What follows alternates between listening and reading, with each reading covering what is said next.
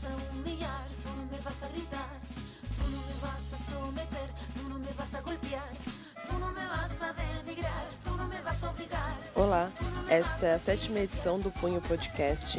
Meu nome é Cecília Farias e o tema de hoje é trabalho sexual. Só que eu não usei essa expressão no nome na, do episódio porque eu não queria que pensassem que eu ia falar de prostituição.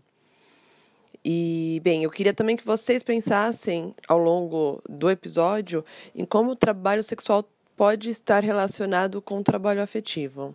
Mas então vamos agora ao nosso tema de hoje.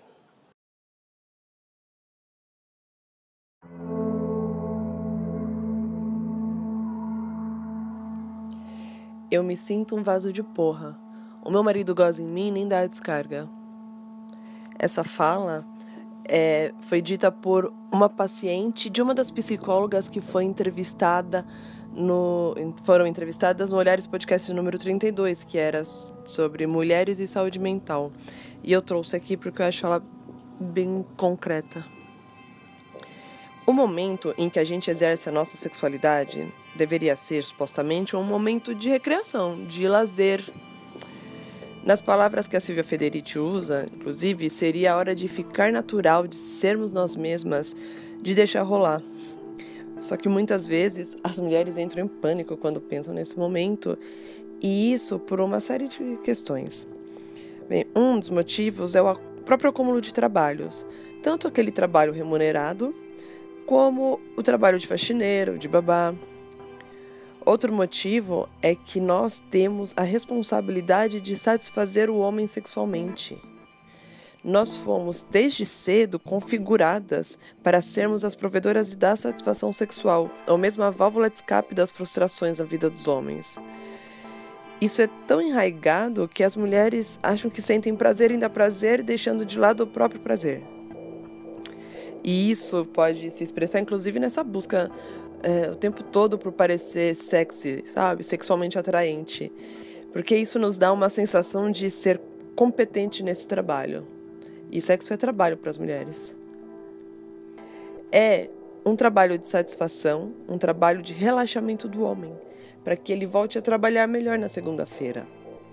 É também o trabalho da reprodução da mão de obra, ter filhos e gerar mais trabalhadores. Veja só, exigem que a gente passe o dia trabalhando, limpando o chão, banheiro, fazendo comida, lavando roupa, cuidando de criança, indo ao supermercado, enfim, todo o trabalho reprodutivo.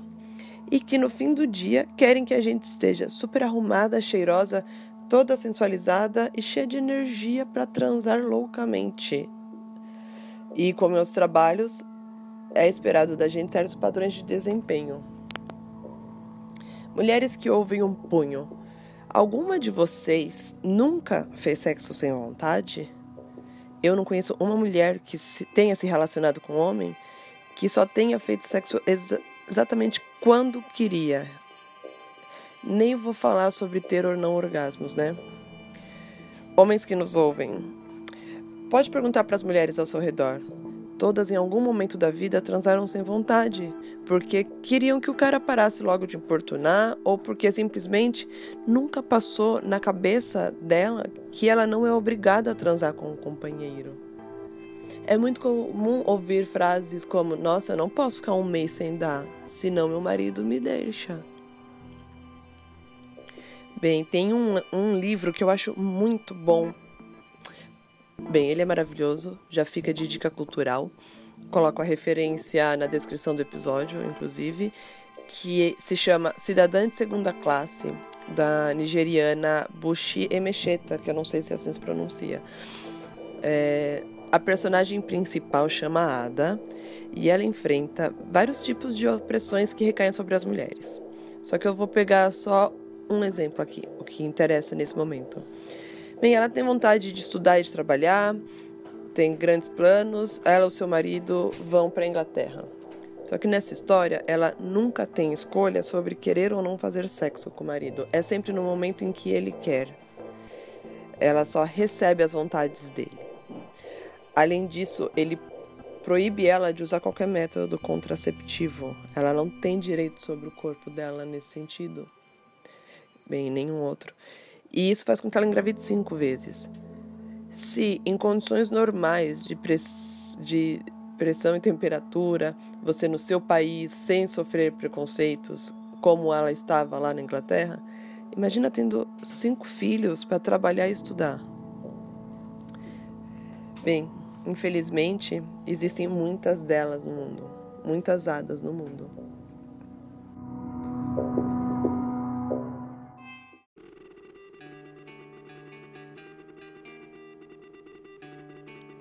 Espero que tenha ficado claro como a atividade sexual é uma das coisas exigidas no pacote de trabalho doméstico, como ele faz parte do trabalho reprodutivo.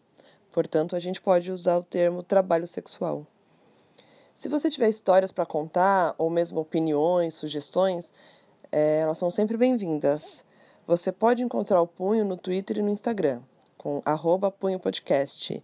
E eu estou aqui planejando um meio de financiamento coletivo.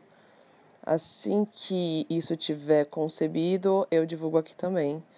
Um abraço e até a próxima semana.